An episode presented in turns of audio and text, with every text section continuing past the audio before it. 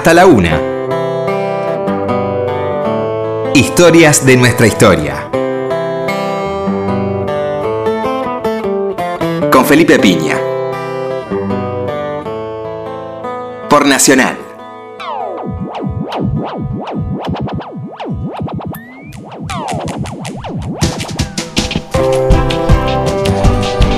Hola, muy buenas noches, ¿cómo le va? Que estamos nuevamente en Historia Nuestra Historia. ¿Qué tal, Roberto? Hola, Felipe, buenas noches. Comenzando el fin de semana en esta hora tranquila para conversar, sin apuros. Todo lo que no han hecho hasta ahora, lo, déjenlo para el lunes. Todo lo que no han hecho, digamos, de trámites, ¿no? Empiezan a hacer cosas lindas, fin de semana, madrugada, el sábado. Bueno, estamos eh, en vísperas de cosas eh, importantes. Primero de las Pascuas, muy felices Pascuas para todos, de todas las creencias. Y aquellos que no creen también, pásenla lindo el domingo. Asadito, lo que ustedes quieran. Y por supuesto, el recuerdo para los combatientes de Malvinas, los que quedaron allá, los que volvieron en este nuevo aniversario del 2 de abril. Y por supuesto, desde este programa no tenemos ninguna duda que las Malvinas son, fueron y serán argentinas. Así que bueno, un saludo fraterno para toda la gente que estuvo en Malvinas, que está hoy recordando, en algunos casos pasándola mal, en algunos casos eh, sufriendo la pretensión de olvido. Este programa no olvida y reivindica, por supuesto, no la gesta de Galtieri, sino la indudable soberanía argentina en Malvinas. Y hoy tenemos un invitado, una persona que respetamos mucho, Ukigoni, muchas gracias por venir. Buenas noches. Eh, a él lo conocemos mucho por su trabajo sobre los nazis en Argentina, la verdad que un trabajo impecable de mucha repercusión internacional. Pero en este caso lo invitamos, no quiere decir que no vayamos a hablar del tema, pero lo invitamos por el libro sobre Astiz, El Infiltrado. Eh, un título que está bueno, ¿no? Porque infiltrado remite a otra cosa a la historia argentina, ¿no es cierto? La palabra infiltrado como que remite automáticamente a los montoneros, ¿no? Aquellos infiltrados que decía Perón. Y acá está muy bien usada la palabra infiltrado, ¿no? Justamente este tipo que se infiltra en la fila de las madres y, y todas esas cosas espantosas, pero desde una mirada muy interesante que es el Buenos Aires Herald, ¿no? Es el lugar que te tuvo ahí como, como redactor y que era una de las pocas trincheras a las que se podía recurrir en aquellos años espantosos. ¿no? ¿Cómo, ¿Cómo surge la idea de este libro sobre Astiz? Bueno, por eso que vos decís, ¿no? Como yo trabajaba en el Herald en aquella época y me tocaba recibir a las madres que venían al. Pues eran en su mayoría americanos e ingleses los que trabajaban en esta muy pequeña redacción. Claro. Que ninguno de nosotros éramos periodistas muy profesionales, muchos eran pibes que habían estaban de paso en Argentina, buscaban un trabajo, trabajaban cuatro meses Claro. en Herald y después un día desaparecían y se habían ido. Eh, porque se aburrieron del trabajo.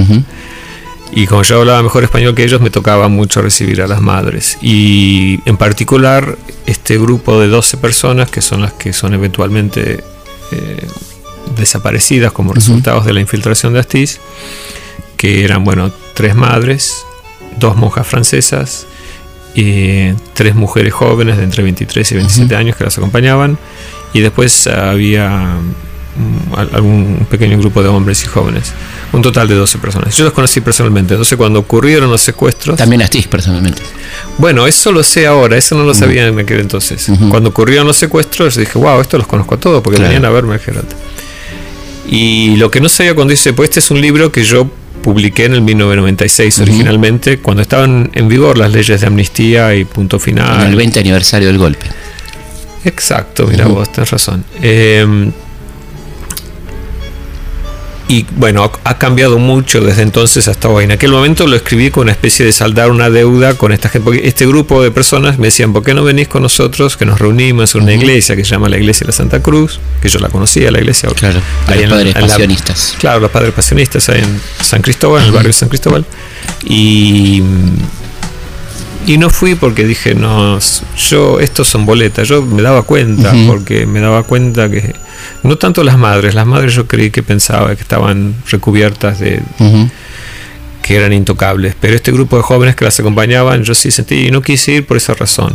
Eh, entonces, cuando terminan secuestradas, y yo sentí una doble culpa como periodista, que no estuve presente, porque si hubiera ido, hubiese visto a Astiz impersonando ser un desaparecido, hoy sería testigo de eso, o no estaría acá para contarlo. Claro.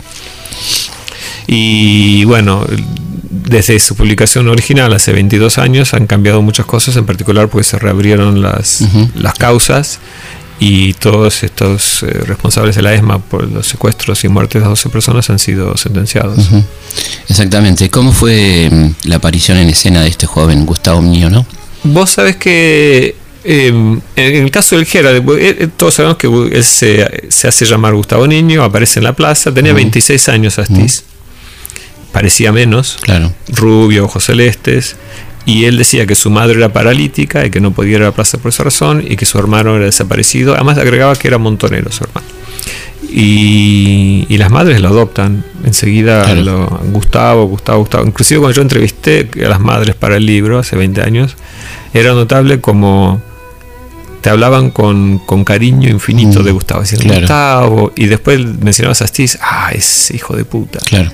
Todavía Impresionante, Y, y lo que yo me acuerdo, y con Robert Cox, el editor del Herald, que es el verdadero héroe, héroe en esta historia, nos guardábamos recuerdos de un joven rubio que venía con una rubia al Herald y Su hermana, entre comillas. su hermana, entre comillas, eh, pero con- yo no me acuerdo haber tenido diálogo con ellos, pues sí me, acuerdo, me acuerdo que ellos venían y que venían en un Peugeot blanco que manejaba el rubio y que esta persona, el rubio, llevaba y traía a la gente en su auto al Gerald que venía a vernos. Un tipo buenísimo, según las madres en ese momento. Y sí, Inclusive me contaban las madres que le decían, cuídate, por favor, cuídate, Gustavo, te estás exponiendo demasiado, ¿no? porque las madres no dejaban a ningún hombre en- en- eh, estar en la plaza con ellas.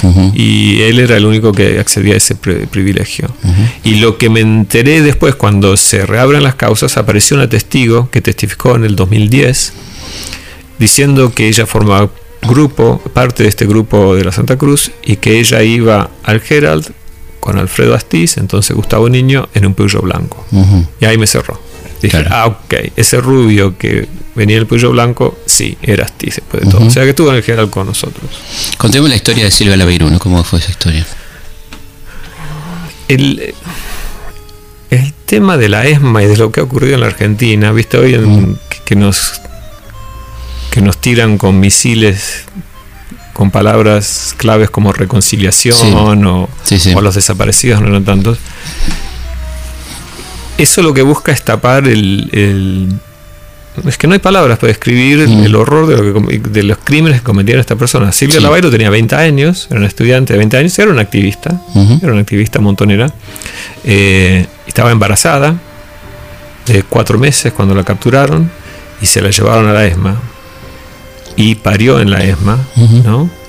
Eh, pero no solo la- a, a ella, en lo que en verdad buscaban los marinos, buscaban a una mujer que se llamaba María Cristina Leni, que era la cuñada de Silvia Lavairo. Que Cristina Leni era interesante porque había sido mano derecha de Roberto Quieto, que era un alto jefe del montonero, y se dice que su amante también.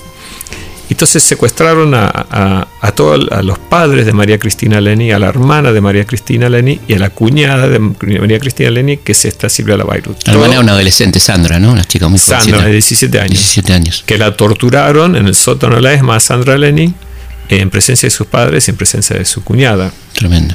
Eh, Silvia Lavairu, por sus dotes eh, físicos, era una mu- mujer extremadamente bella. Eh, los marinos la, la adoptaron como una especie de, de mascota, ¿no? Eh, la sometieron al uso sexual al que sometían a las mujeres, los marinos también. Y una vez que había nacido su hija, ponete en la situación de, de Lavairu. Tiene a sus a sus suegros que estuvieron Mm. secuestrados, a su cuñada que estuvo secuestrada, todos torturados en su Mm. presencia, sus padres vigilados por, por la ESMA, su hija controlada por Alfredo Astiz, que, que la, la hija la entregaron a los abuelos y Astiz la llevaba y la traía a Silvia Lavairu de la ESMA a que esté con la hija en casa de los suegros y después la llevaba de vuelta. Se le ocurre eh, que, la, que Astiz para disimularse un poquito más, no sé de- con qué idea, porque ella era una rubia súper y era un tipo buen mozo, que se- Claro. para pasar desapercibido se fue con un monumento de mujer a la plaza. eh, más bien calculo yo, porque de haber estado, sé que estaba enamorado de ella.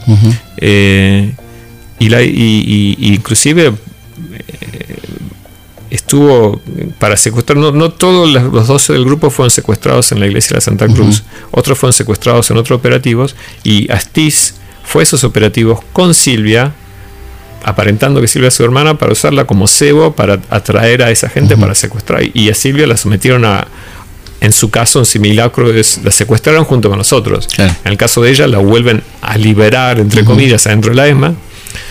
Entonces vos decís, acá estamos hablando de, de una cosa, una especie de femicidio ultra complejo.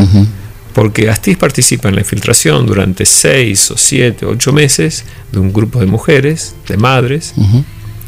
Para mí en ese momento eran ancianas. Yo tenía 23 años. Claro, por supuesto. Pero ellas tenían 50. Eran jóvenes, mujeres muy y las, jóvenes. Y, y- y las otras tenían 45. 40. Ujú, claro. Y estas chicas tenían 23. Silvia Lavairu tenía 22 años. Claro. o menos, 21 años. En el cual terminan ocho de ellas muertas. Llevadas a la ESMA, torturadas, muertas.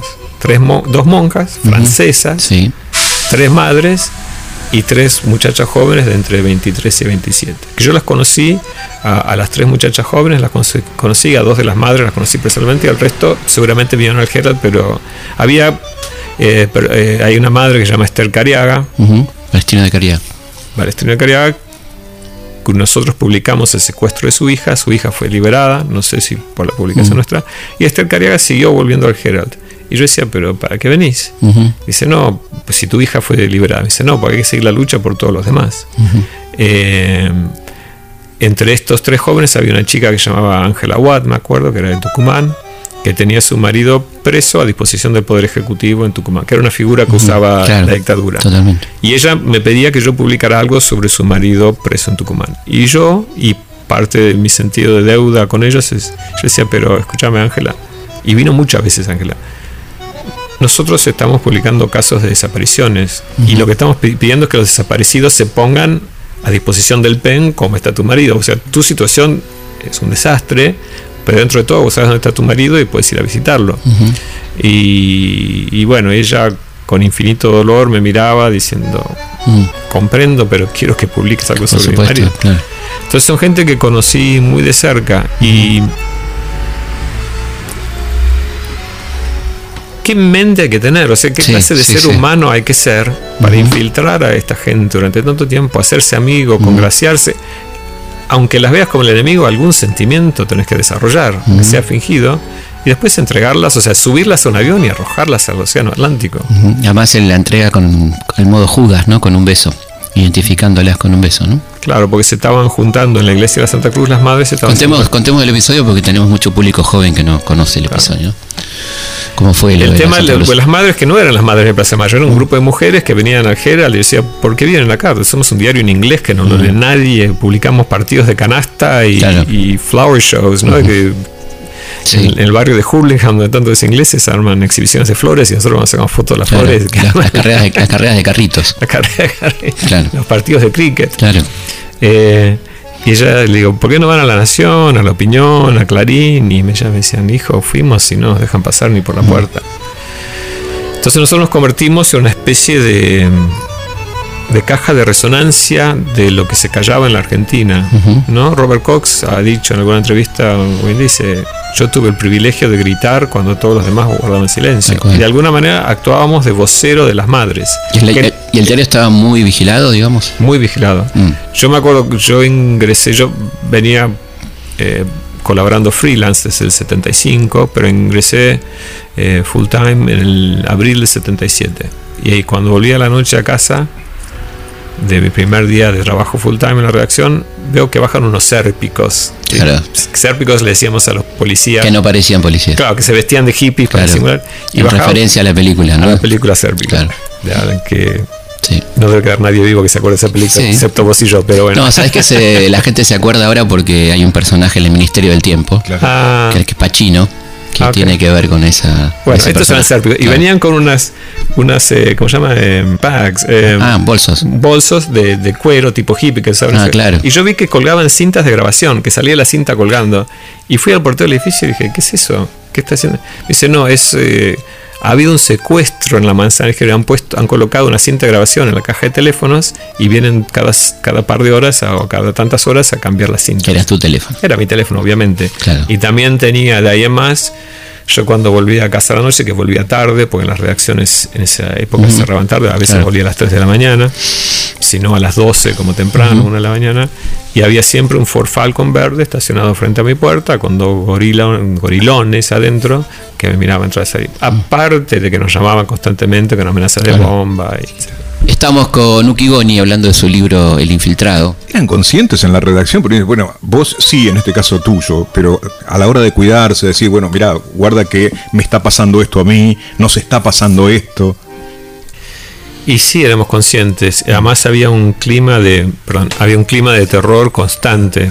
O sea, las madres y esta gente que yo digo, no eran visitas sociales. Las madres y estos jóvenes que estaban con las madres, especialmente los jóvenes, llegaban temblando y sudando y, y- y con mucho miedo. Y a mí me daba miedo estar con ellos.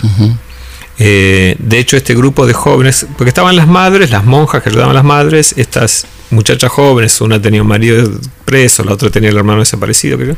y después había un grupito, Horacio Elbert era un muchacho joven de 27, y, y había un padre, estos cuatro hombres, eran de un, ahora lo sé, ellos obviamente no me lo contaron, eran de un partido que se llamaba el Partido Vanguardia Comunista. Sí, Vanguardia Comunista era un minúsculo. minúsculo que en el listado de crímenes del que, que- que armaron los, los propios militares sobre lo que, hicieron la, la guerrilla, aparecen nada más como repartiendo panfletos en los subtes. Sí, sí.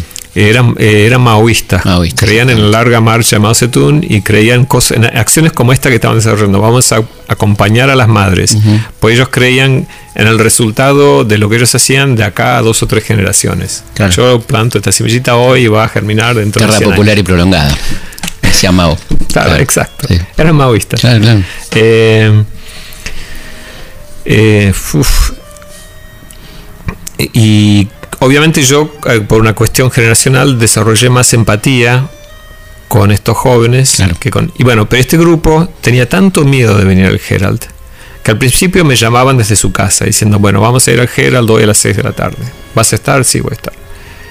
Después se empezaron a asustar, no querían llamar Claro.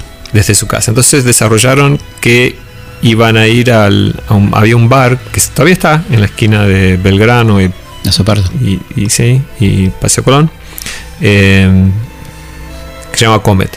Y ellos decían: Bueno, vamos a ir ahí, te llamamos desde el teléfono público de ahí y vos venís a, Ujú. a reunirnos con Y ese 8 de diciembre que ocurrieron los secuestros, hay dos que se lo llevaron ahí del bar Comet, eh, que son Julio Fondovila, que es el padre este, que tenía 55 años, y Horacio Albert, el joven maoísta de 27.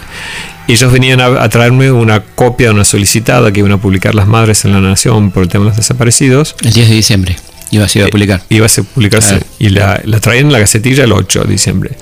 Y yo me quedé esperando que llamen, pero como no llamaron, dije, bueno, no, no vinieron. Ujú. Y no supe, cuando ocurrieron los secuestros, yo siempre pensé que habían sido llevados desde la iglesia de Santa Cruz. Pero investigando el libro ahí descubrí que no, que se los llevaron desde el bar Comet, que ellos estaban sentaditos ahí. No, primero cayeron Astiz y Silvia Lavairus, se sentaron en una mesa esperándolos, y cuando entraron, cayó la patota y se los llevó a los cuatro. Al maoísta Elbert, al padre de un desaparecido Julio Bondovila y a Astiz y a Silvia. Obviamente al llegar a la ESMA, largaron, entre comillas, a Silvia y Astiz. Ujú. Entonces, por eso yo también fui testigo en el juicio, Claro. porque yo fui a decir, sí, yo los estaba esperando esa tarde en el bar Comet. Ujú. claro, se los llevaron de ahí. Claro. Y también fue por el tema del miedo, que cerca me pasó la guadaña, ¿no? Totalmente. Porque si yo hubiera ido ahí se- o se hubiese, si hubiesen llegado antes y yo estaba sentado a la mesa con ellos, Está bien. terminaba en la ESMA y después, No estabas acá. ¿cómo hacían los marinos para explicar cómo terminé yo ahí, no? Claro. Era muy chiquito el bar. Y Comet. El Comet era un bar donde era imposible no verte. Ese porque tal- tenía muy poquitas mesas. Existe todavía, creo. Claro, sí, sí, sí. Ahí parábamos la la, gente de- en la época que estaba Paseo Colón. de gente de Editorial Atlántida también, Claro, claro. claro. Sí, sí, totalmente. Un bar concurrido, ¿no? Sí. ¿Y qué indagaste de- sobre la personalidad de Astiz, ¿no? Este personaje tan siniestro que puede recibir el beneficio de, de prisión domiciliaria en cualquier momento. Ah, eh, es un tema eso, ¿no? Mm. ¿Quién es, eh, obviamente un, un- un- un- un lugar como la ESMA va a servir como polo de atracción para cierta clase de personalidades, ¿no? Los voluntarios que fueron ahí.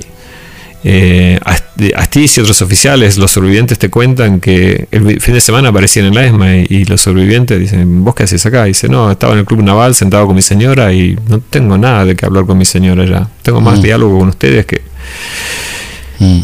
Ahora, suponete que se hubieran intercambiado los roles. Suponete que Astiz hubiese terminado trabajando en el Herald y yo hubiera terminado en la ESMA. Y yo con 23 años y poder absoluto sobre las mujeres ahí, Mm. porque el tema del uso sexual de las mujeres ahí y es muy fuerte, además como imán para, para esta clase de, de hombres, ¿no? Y con poder absoluto para decir, bueno, este me cayó antipático, lo hago matar, y este me cayó simpático, lo hago sobrevivir. Sí, Dios, ¿no? Sentirse Dios. Sentirse Dios. A los 23 años. A los 23 años, estos tenían, para estos oficiales, Bastiz tenía 26. Sí, Acosta un poquito más grande. Acosta tenía 33. Claro, era vos, que era el más grande, poner, ¿eh? El más grande. Sí. O sea, Ujú.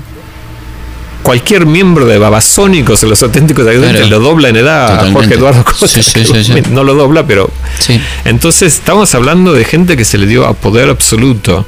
Porque, y también en paralelo con el caso de los nazis que, que, me- que escaparon a la Argentina, no es que los nazis que vinieron acá en la Argentina armaron pequeños campos de concentración y siguieron matando judíos. No. Y no es que los miembros de la ESMA. Astiz siguió secuestrando mujeres y tirándole aviones Ujú. después. No. Entonces lo que hay es, aunque algunos sí, los, los que eran más eh, de personalidad criminal, sí, se, se convirtieron en piratas de la FA. Claro, exactamente. Eh, pero creo que atrae a esas personas más borderline, ¿no? Lo que está más en el límite. Igual el, el que no lo sigan haciendo no, no implica mucho, ¿no? No, lo que significa es que dadas las... Si hay una, una, un guiño de arriba, Sí, sí, claro. Uno se siente autorizado. Sí, hablamos de la cobardía, básicamente, ¿no? Entre otras cosas, ¿no? También, de estos dioses. Eh, yo una cosa, hay, hay algo que, que noté, yo entrevistaba mucho a estos nazis que vinieron acá y, y represores de la ESMA y de otros lugares, mientras estuvieron en vigencia las leyes de amnistía, también logré entrevistar. Y es notable que hay cosas que los emparentan, que es eh, su autojustificación absoluta, el goce en saber que ellos tienen información que vos desearías Y que no te la van a y dar. no te la van a dar porque es- Ni a vos ni a la justicia. ni a la justicia, pero es un goce muy grande que se le nota. Eh, Yo Sí. diría que es hasta un goce casi sexual. Sí, de, ah, claro. de, de- de yo tengo información que Mm. no te voy a dar nunca. Se endiosan una vez más. Eh, y la total falta de empatía con, con sus víctimas Claro. y la, falta, la total falta de conciencia de la criminalidad de sus actos. Y esto lo vi también cuando Asti fue condenado en el 2011, que yo tuve presente. Sí. Y le leen la sentencia a cadena perpetua y Asti se mata de risa, sonríe así, saca una escarapela y se la pone en el saco. Y digo, wow, este tipo no tiene ni conciencia de lo que está ocurriendo a él mismo en este momento. La banalidad, la banalidad del mal, ¿no? Un poco, Ana Arendt. No, la- la- el, el- el huequismo, o sea, que son, son cáscaras vacías, no tienen... Yo, si viven en la hora, son, son como maestros zen, viven Mm. en una hora total. No tienen, o sea, pueden cometer la más aberrante acción porque no ven la consecuencia, ni, el, ni el dolor que le causan al otro. También cuando leían las sentencias y yo veía que, bueno, Pernías, cadena perpetua, y yo veía que estaba la mujer y los hijos de Pernías, todos se abrazaban llorando. Yo decía, pero ustedes cuando estaban arrojando a la gente de los aviones, bueno, pensaste que esto iba a volver a Ujú. visitar a tu familia Claro. algún día. O sea, ¿vos qué crees? Ujú. Que vos podés hacer cualquier locura y que no se cobra el universo. Sí, sí. Y creo que Creyeron eso, ¿eh? Sí, claro. O, o no, o no, no, no, no creen nada porque no tienen la capacidad. Mm. O sea, vos he trabajado mucho el tema de la, de, de la psicopatía. Sí. Inclusive fui hasta Oslo a dar una, una conferencia. de- para- fui la única razón que fui porque había un experto en psicópatas y Ujú. para hablar con él sobre el tema. Y lo que los diferencia del resto de nosotros es que hablan mucho de que el psicópata lo que le falta es empatía con el Sí. otro. Y este hombre decía algo diferente. Dice, no, la verdad que los psicópatas tienen más simpatía que cualquiera. De hecho, por eso te engañan tan fácilmente y te atrapan tan fácilmente. Lo que no tienen es consecuencia, no, no- no son... eh, no pueden visualizar el futuro. No pueden visualizar que si yo estoy arrojando esta viejita del avión hoy, dentro de 20 años va a estar mi mujer y mis hijos llorando en, en- Claro. porque yo voy a estar con- siendo condenado a perpetuo. O sea, pueden cometer cualquier acción porque no tienen la capacidad para entender lo que está pasando. Claro. Es como una deficiencia intelectual. Y yo veo a Stis que se pone la escarapela, me Sí. están condenando a perpetua. Es decir, flaco, te están condenando a perpetua. Sí, sí, no es una joda lo que te está pasando. sí. Más, más de una perpetua, aparte. Bueno, sí, varias. varias perpetuas, ¿no? Efectivamente. Pero hablando de, del personaje, digo, ¿no? Que, que pudiste indagar de esa personalidad. Y es un personaje ¿Quién era aparte? ¿De dónde No, venía este pibe? Bueno, es de, de una familia. Bueno, eso es interesante. De una Sí. familia naval. De su padre también había sido capitán de marina, llegó eh, hasta capitán. Pero el padre fue echado por Macera. porque Macera dentro de la Marina era visto por gente como el padre de Astiz, que eran eh, los marinos que no andaban en, en el tema de las coimas Claro. y que no andaban en temas políticos, los que se consideraban profesionales, eh, fueron eh, echados por Macera, que era un corrupto Claro. y un, Total. Eh, un libidinoso. Entonces Astiz de alguna manera representó, fue como el, el, eh, fue incluido en la ESMA para incluir también a, la- a la, a la marina profesional, a la marina honesta dentro de esta La cosa. sangre azul, digamos. La sangre azul del, comparado con Acosta que estaba en- Sí. se reunía con sindicalistas, con políticos, estaba en toda clase de jodas Macera, políticas claro. y, robando bienes y usando a las mujeres. Mayorga, ¿no? También, Mayorga. Claro. Astiz, por ejemplo, si vos hablas con servientes, te dicen, la verdad que es una pena, porque dentro de todo Astiz era el único con códigos ahí adentro. Porque Astiz nunca violó a una mujer, nunca se aprovechó sexualmente de una mujer, nunca se, se alzó con la casa o con el auto de nadie. Eh, entonces, es, es una, una cosa media extraña la, la de él. Lo que pasa que, ¿por qué Astiz?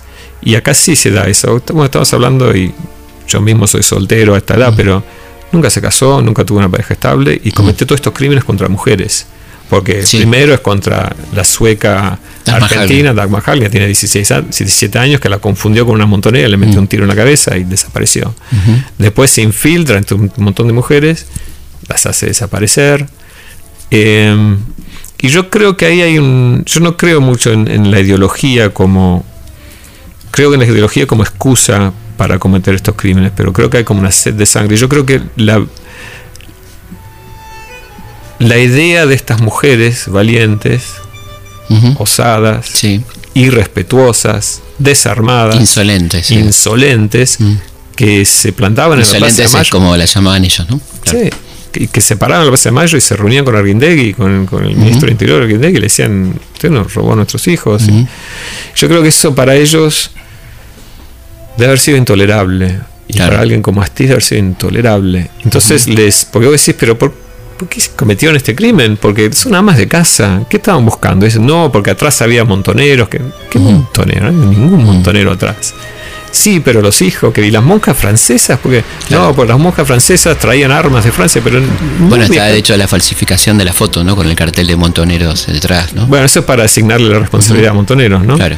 Eh, entonces yo, a través del cristal de Ni Una Menos y 20 años después, digo, ¿esto no encerrará en verdad un, un odio a las mujeres? Muy probablemente. Una misoginia muy particular, ¿no? Claro. Asesina. Sí. Además, bueno, supongamos que él no, no violó, etcétera, pero obviamente fue totalmente funcional a que lo que lo hicieran nosotros, que robaran, que violaran, etcétera, ¿no? Si vos me preferís, ¿cuál prefiero? ¿El que violó a alguien en, en la ESMA, pero esa mujer vive, o este que se infiltró y están las ocho muertas? No Una- sé. una elección fatal, es ¿no? Una elección fatal, claro. Elección fatal. Pero Lo elijamos mejor. Sí, no, pero por, vos decías por la personalidad. Sí, sí. Por ahí es de una violencia reprimida muy grande. Bueno, el decir violencia reprimida es un Pero ¿Se represor sabe, algo como de, él. ¿Se sabe algo Pero- de su historia, de su psiquismo, digamos? ¿Se pudiste indagar algo de, de quién era este tipo, digamos? No, sé que era muy cerebral, sé que tenía una de joven, este, por compañeros de colegio de él, que tenía una fascinación absoluta con la Segunda Guerra Mundial, estaba muy obsesionado con eso. Ya sabemos de qué lado, ¿no? Claro, vamos a suponer. Claro. Eh, no, en verdad ellos, los marinos y, y los militares argentinos en general, basaron su represión sobre el modelo de los franceses Sí, en claro. Argelia. Sí, sí, sí. Pero sí, claro.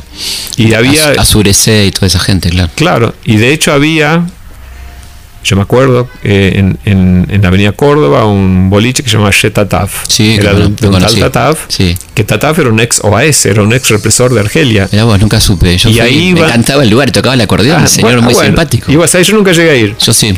Y en Tataf se reunían todos es- estos ex OAS. Y Y eso una se- galería era eso. Ahí en el libro hay un capítulo muy interesante que también es nuevo en la establección de el presidente Valéry Giscard d'Estaing, el presidente de Francia en aquella época, en 1978, manda un enviado especial a Argentina a averiguar qué pasó con las monjas francesas. Claro. Y este hombre cuando llega es recibido en Ezeiza, él no sabía quién era, por Alfredo Astiz. Ujú. Que. Astiz lo lleva al baño, que el tipo va a limpiarse la cara después del vuelo muy largo, y llega Astiz le dice, usted es francés, nosotros basamos nuestros métodos sobre, sobre lo que hicieron ustedes en Argelia.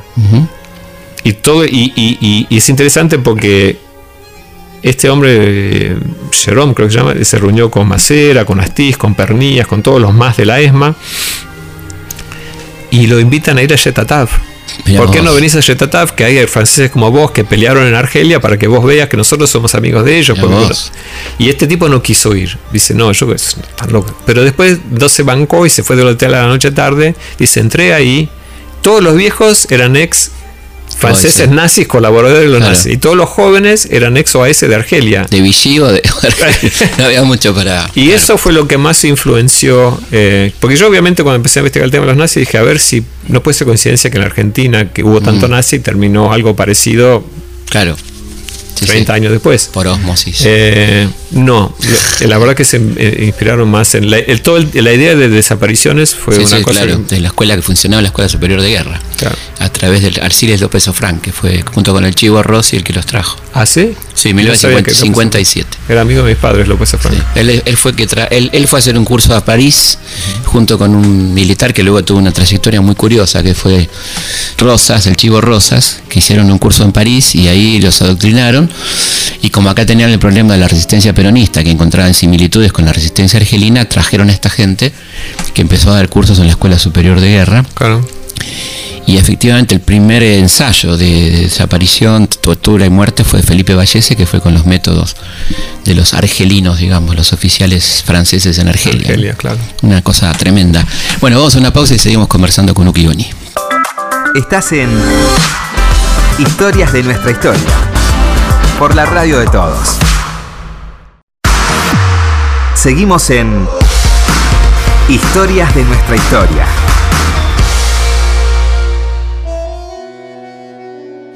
Seguimos en Historia de nuestra historia, conversando con Uki Goni, tenemos muchos temas todavía para charlar. Estamos sobre todo hablando del libro El Infiltrado, un, libro interesantísimo sobre Alfredo Astiz. Sí, sí. Y, y esta idea de la misión, ¿no? Que vos decías con respecto a Astiz, que estaban cumpliendo algo que era superior, que parece vinculada a esta idea del nazismo también, de que había algo que había que cumplir, por lo cual se podía matar o delinquir. Sí, son esas ideas medias mesiánicas que teníamos. Viste que estaba con- siempre en el discurso de los militares de que estaban defendiendo a la, a la, a la cultura occidental y cristiana. Siempre hablaban de la civilización occidental cristiana y que en Estados Unidos y en Europa no se daban cuenta del peligro en el que estaba esas, esa cultura nuestra occidental cristiana y que ellos asumían eh, una lucha que el resto del mundo no asumía. O sea, y Astiz también estaba convencido de eso. O sea, ellos están convencidos, no sé, era un pensamiento tan medieval. Vos pensás que, que Videla y todos esos, los que, los que eran generales y brigadieres y almirantes de esa época, en realidad habían hecho colegio militar, no sé si durante la Segunda Guerra o justo después de la Segunda Guerra. O sea, estaban muy bajo la influencia del Sí. pensamiento del fascismo. Y, y tenían esta... Es una mezcla muy complicada, ¿no? De, de pensamiento religioso con político. Viste, si vos lees eh, los libros de los nacionalistas argentinos de la década del 30, el Ujú. padre Membiel y todo Sí. eso, Ir a Susta, ir a Werguren. Sí. ellos consideran al, La nueva república. al, comunismo y al capitalismo como igualmente eh, dañinos, Claro. porque los, son, ah, son ambos dos ideologías materialistas. Y ellos querían una cosa integralista, Sí, sí, estática. además. estática. Más de castas que de clases. ¿no? Entonces yo creo que, bueno, hablando de, la repulsión que le causaba la idea de mujeres eh, eh, hac- eh, haciendo política, como las madres de Plaza de Mayo, a su manera, o las jóvenes montoneras, y, y la resistencia a, a la revolución de la juventud de aquella época, yo creo que para estos militares medievales, la idea de, de los jóvenes con su pelo largo, con, su- con el amor libre, con el hipismo, con el, el abandono de la iglesia, de no, no Claro.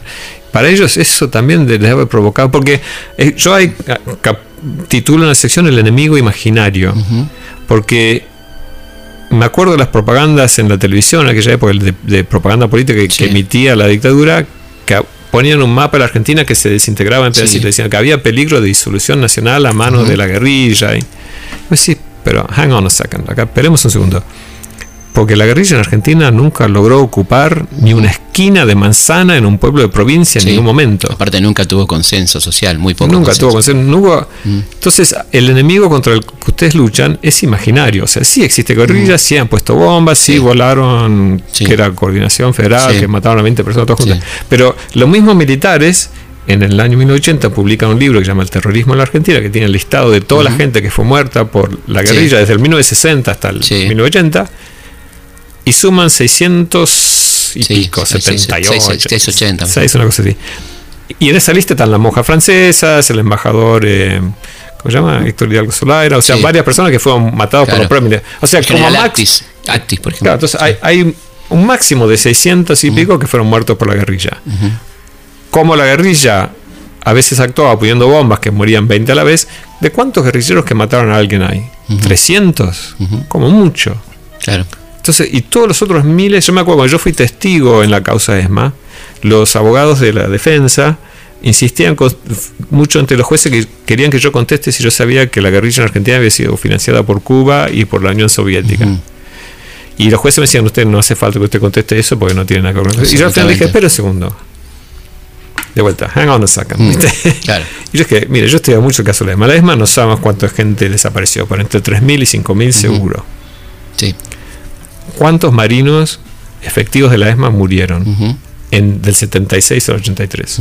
Uno, que es el teniente mayor, en un enfrentamiento en la esquina de Santa Fe y Oro, que se arrojó sobre una granada, que no se entiende muy bien si la granada fue arrojada por los marinos y él para salvar a su compañero se arrojó encima, o por los que estaban tratando de emboscar. Entonces, si vos tenés 3.000 o 5.000 o 2.980 o 6.500 A contra uno. uno, acá no hay guerra civil, acá no hay peligro de disolución nacional. Entonces han creado un, un enemigo imaginario para satisfacer el odio que les causaba la juventud o, o la modernidad, ¿no? Es una Con la excusa de combatir la guerrilla, ¿no? Oh, y, y- y- y- y, bueno, la, la guerrilla existía. No, no, claro. Pero no hacía falta matar a, a, No, no, por 30.000 supuesto, y ni a nadie, y 20.000. nadie avala los crímenes de la guerrilla y siempre acá lo decimos. Porque en Colombia tenemos una guerra, sí, Sí. una, tenemos una guerra civil de 50 años. Pasa que te del te llevan a un terreno, te llevan a un terreno de discusión que es totalmente falaz. Es que no decir, se discute con negacionistas. Claro. Es, es como discutir con el tipo que te dice no fueron 6 millones, qué sé yo, no. Porque en definitiva lo que hay detrás de la ne- negación de la cifra está la negación del hecho. Poner en duda todo, ¿no? Todo se pone en duda, sin, sin ponerse en duda el número, digamos. En lo que hay en la Argentina, más que negación, porque son no, no se presta la dictadura para la negación, pero sí hay relativismo. Mm. Claro. Y el relativismo es la cara políticamente correcta del negacionismo. Sí, muy parecido. Entonces, si vos lo- lo- no vas a negar, pero vas a cuestionar, vas, a, vas a taladrar los cimientos. Bueno, no eran 30.000, eran 9.000. Y no, pero la guerrilla también hizo cosas. Y todos son argumentos falaces. Había peligro de disolución nacional. Entonces, vos tenés que empezar a discutir que si había. Te llevan a un territorio a discutir Totalmente. algo que no hace falta discutir, porque no hubo peligro de nada de en ningún momento. Sí, había gente que ponía bombas, sí, había Sí, gente que mató ejecutivos, pero no había peligro de desintegración nacional, que significaba. Los únicos que usurparon el poder y, y- y llevaron a desintegración nacional fueron ellos. Absolutamente. Nos llevaron a guerra con, con Inglaterra. Y lo que hablábamos hace unos días con respecto al tema del golpe, o sea, cuando se decide el golpe, la situación militarmente estaba controlada y estaba a favor de los sectores militares, no Sí, de la aparte guerra. de la- claramente las víctimas, mayoría de las víctimas no son guerrilleros, ¿no? O sea, son, son Exa- eh, militantes sociales, Por eso digo, cuando- trabajadores. ¿Cuántos guerrilleros que mataron a alguien puede haber habido? Claro, por eso 300. caer en, la, caer en, la, en el reduccionismo de la, de la discusión militar, ¿no? de unos contra otros, dos demonios.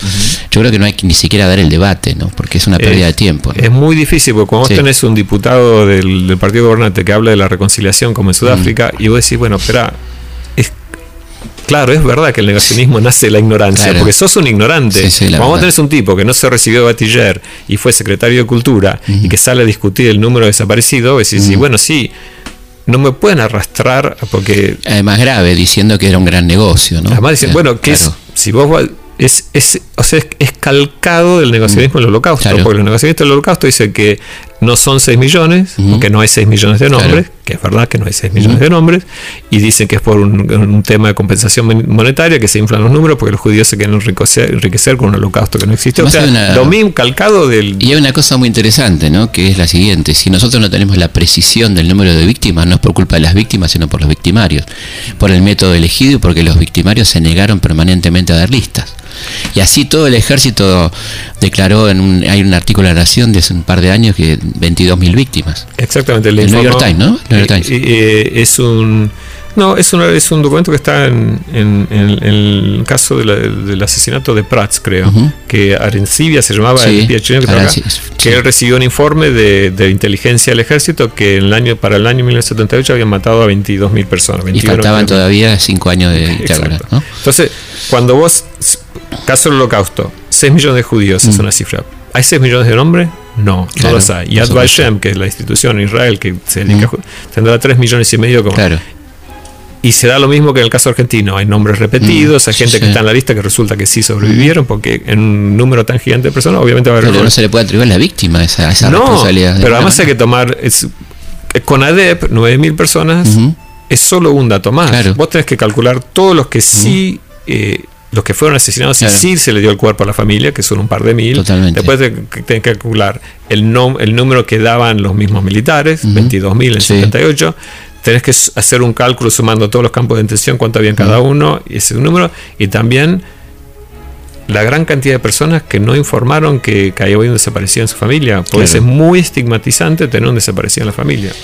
Continuamos conversando con Uki Goni sobre Alfredo Astiz, el libro El Infiltrado y otros temas.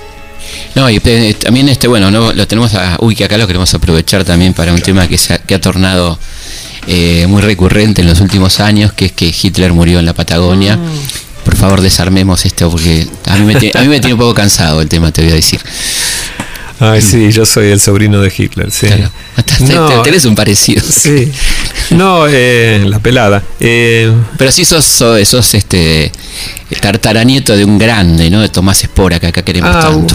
¿ah, sí? Sí, sí, lo queremos mucho a Que Tomás yo le dedico el libro a Y él. porque es un marino, está muy bueno, ¿no? Es un marino, de la patria, marino de la patria. Además uno que sí murió joven, creo Sí. que tenía 33 años, murió en la pobreza y, y- y murió de- defendiendo a la patria. Absolutamente. No como estos que, que siguen vivos a los 70, pretenden... que- O sea, Mm. Sí. no... La verdad que me encantó la dedicatoria del libro que está dedicado al- a nuestro Sí, querido tío tatarabuelo mío de bien ponderado, amigo, bueno, y compañero de Bullard, ¿no? Claro. Eh, Pero volvemos a, a Hitler.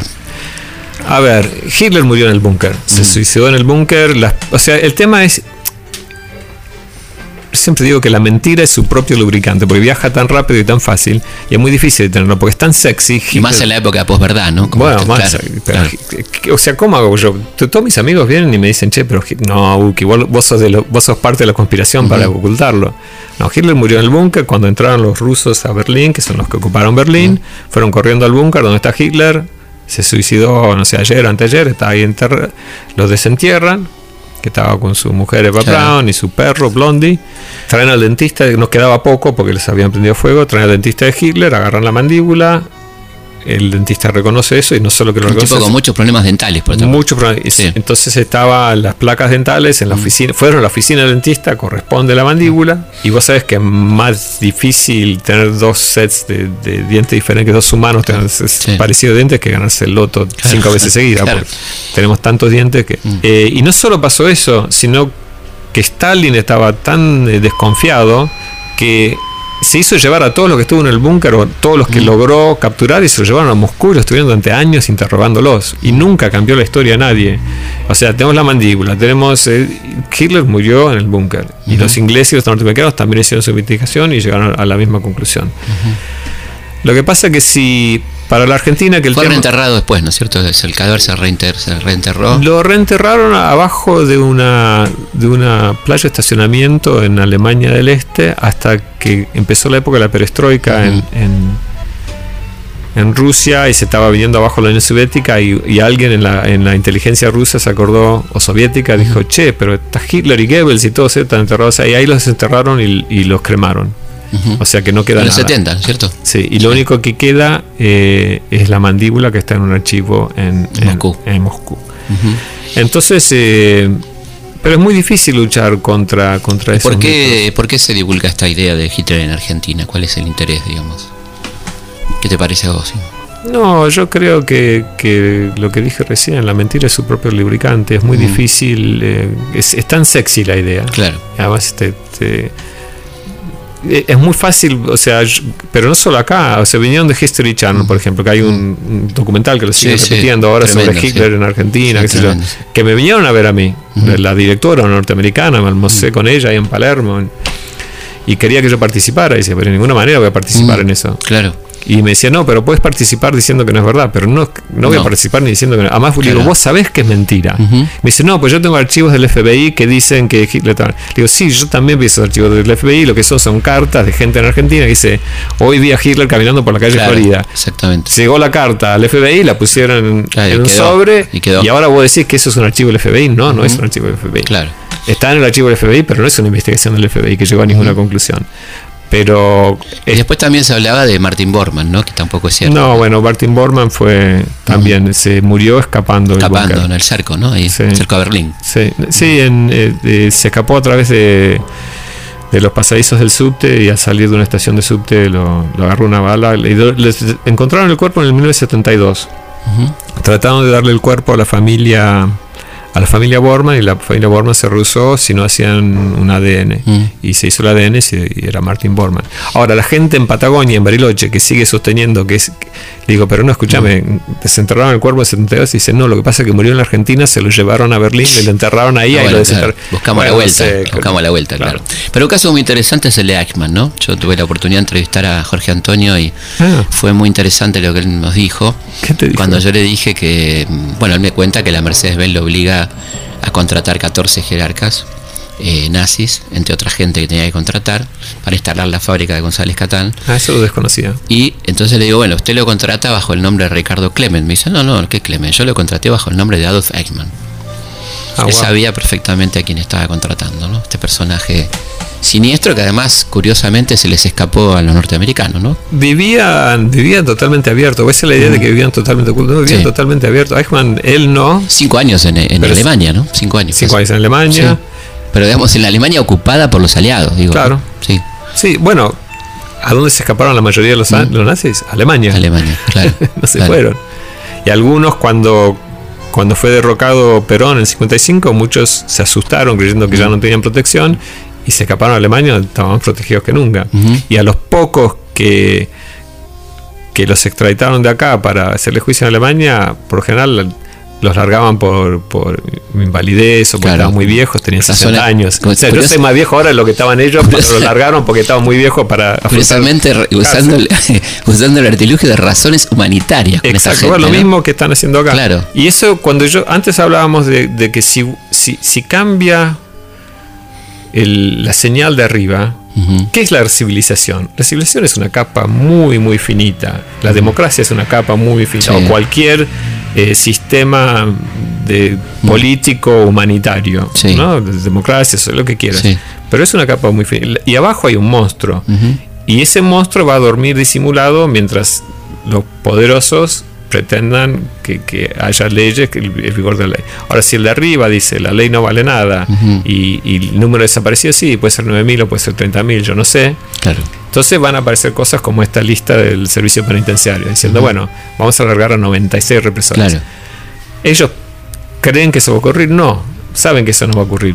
Pero ¿qué están haciendo? Están taladrando los cimientos del, del pensamiento humanitario, de los Sí, derechos sí. humanos. Hasta que llegue el momento que sea natural, que salgan, ¿no? Casi lo van naturalizando, por decirlo Exacto, así, ¿no? sí. Bueno, aparte estaba toda esta red de los conventos que fue impresionante, ¿no? Esta cosa entre la CIA, el Vaticano, esta idea de que vengan a América Latina estos personajes, ¿no? Yo, eh, sobre el tema del escape de los nazis, fui a, en, en Nueva York en septiembre y di una charla en el, en el Jewish Heritage Museum, el- un, un museo de, de la cultura judía. Eh, y pensando mucho este tema, y yo digo, bueno, claro, el problema no son los malos, el problema son los buenos. El problema no son los nazis, porque son fácilmente identificables. Astiz, él más o menos es Claro. bastante. Burdo. Por ahí no te dice dónde metió los cuerpos, eh, pero Mm. está clarísimo lo que hizo. El problema es la muralla de buenos que los protege. En el caso Claro. del escape de los nazis, el problema no es los nazis, porque la verdad que son pocos. El problema es la- las instituciones que tienen fines eh, loables Claro. que se prestan a estos servicios. La Iglesia Católica Ujú. hace, tiene muchas cosas que hace que son realmente excelentes Claro. pero ayudó a los nazis a escaparse sin duda. El gobierno suizo también, el Mm. gobierno argentino Sí, también sí. participó. Eh, los servicios de inteligencia Norteamericanos. norteamericanos, ingleses y del Vaticano, Claro. Que luego de la guerra contrataron a estos nazis o ex nazis como expertos anticomunistas, Claro, pero para cuando llegó el 47-48, empezaron a llover pedidos de captura a esta gente y no los podían entregar porque lo primero que iban a decir, no, pero espera, yo estaba trabajando para el Vaticano, para Washington, para, Londres. claro. Entonces los tuvieron que encontrar a dónde mandarlos y Perón dijo yo los recibo porque a Perón le convenía y vinieron para acá. Entonces vos tenés acá un, grupo de, instituciones o de personalidades políticas en Washington, en Londres, en Roma, en el Vaticano, en Argentina, en Buenos Aires, que son gente buena en, un montón de otros sentidos, no como los nazis que son todo malos. Entonces el problema no son los malos, el problema son los buenos. Y en la Argentina también. Eh, el problema, obviamente, los militares cometieron, pero hay toda una sociedad civil de la prensa, de, los civiles que, que les permitieron. Porque si el Gerald, nosotros en Gerald, ahora me doy cuenta, en aquel momento, en principio pensé que no, pero bueno, empezó a aparecer un montón de gente diciendo yo estaba en el piso de la ESMA y aparecieron los, marinos con una copia del Gerald diciendo, che, tu nombre está en el diario y te salvaste. Entonces, si el Gerald, que no leía a nadie, logró hacer eso, ¿te imaginas si la Nación, Clarín, hubiesen salido? de no tirarse en contra de los militares, pues decir, esto no. O sea, hace lo que quiera, sí, no queremos a Isabel, no queremos a, las bandas guerrilleras, pero esto no. No se puede, porque Gerald tampoco estaba a favor del, de la guerrilla ni de los montoneros. Pero esa cosa de Descartes, o sea, yo no estoy de acuerdo con vos, pero voy a defender hasta la muerte tu derecho a pensar como quieras. Y esa era la actitud de Gerald. Yo por ahí un poco más abierto, pero Robert Cox y James Nilsson, que eran los ingleses a cargo de Gerald, eran muy conservadores. Y lo que hicieron, lo hicieron eh, desde un punto de vista conservador, de, la, de la, defensa de de las políticas liberales, pero en sentido individuo de, de, la política inglesa del siglo XIX, de liberal, no lo que liberal que bien, bien entendido, digamos. ¿no? Claro, liberal bien entendido, o sea, de las libertades individuales, la Revolución Francesa, ¿no? ¿A qué nazis conociste acá en Argentina? Y algunos interesantes. A uno había uno que se llamaba Wilfred von Offen, que Offen en inglés significa horno. Eh, Wilfred von Oven vivía en Bellavista. Él no era SS, era de la Wehrmacht, o sea, del ejército regular, pero había sido un eh, secretario privado de Joseph Goebbels. Ah, menos. O sea, el ministro de propaganda. Entonces conoció personalmente a todos, a Hitler, y a Goebbels. Y él me contó que él acompañó a, Goebbels hasta el auto cuando se fue al búnker a unirse con Hitler. Eh, Wilfred von Oven fue capturado por los ingleses fue desnazificado, ¿viste? Pues los desnazificaban para ver si había cometido. Y este, a pesar de su alto rango y de su cercanía con las personas más poderosas del Reich, no había cometido crímenes que le podían indilgar, por lo menos, y, él había nacido en Bolivia, muchos de estos habían nacido afuera de Alemania y vino a la Argentina. Yo pasé mucho tiempo hablando con él con esperanza, era un intelectual, un buen nazi, tenía ochenta y pico de años y mm. se paraba más derecho que yo. E, e, e, esto que yo decía, lo que los emparenta a todos los que pertenecen mm. a, este, a los que han participado en, esta clase de crímenes, no te largaba un. Seguía siendo nazi él. Sí, no, sí, totalmente. Escribió un libro que se llama Nazi en Argentina, en un nazi en Argentina. Y era muy buscado por, por historiadores porque él había estado. Claro, cerca de estos tipos. Cerca de estos tipos. Yo iba hasta su casa en Bellavista y me decía, bueno, si llegaba, se ponía, empezaba a poner el sol y me dice, bueno, Goñi, dice cuando se murió mi mujer, yo le prometí que todas las noches iba a tomar un whisky en su honor. ¿Usted se toma un whisky conmigo? Bueno, para complacerlo, para que no le, nunca largó prenda igual, nunca me contó nada. Algunas cosas sí que me sirvieron, pero. Y él tenía Kentucky Four Roses, era un whisky yankee. Y me agarré unas borracheras con él. Y después volví a casa sintiéndome súper mal, diciendo, Pau, la pasé súper bien con el hijo de puta. Una resaca nazi. Sí, no, además de sentirme moralmente, ¿no? Indigno. Claro, claro. Pero bueno, estaba haciendo por mi trabajo. Trabajando. Pero era interesante. Y él, por ejemplo, tenía en, arriba de la chimenea tenía un busto de Hitler, ¿no? Y un día la BBC buscaba un nazi para entrevistar. Y dijo, bueno, vamos a verlo a Wilfred. Y fuimos con un equipo de la BBC con las cámaras y llegó, estaba, bueno, Wilfred con, con, una especie de pañuelo súper elegante, con todo su pelo, hijo de puta, con un pelo perfecto. Y yo miro y veo que no está el, el, busto. Y le digo, che, lo llevo al costado y le digo, Wilfred, ¿Y el Führer? Y dice, cuando usted trae gente que no conozco, yo guardo al Führer en el placard. Tremendo. Bueno, Buki, muchísimas gracias. ha sido un gusto. Nos volvemos a encontrar como siempre el próximo viernes a la noche, madrugada del sábado, aquí en Historia Nuestra Historia. Hasta la próxima. Historias de nuestra historia. Por Nacional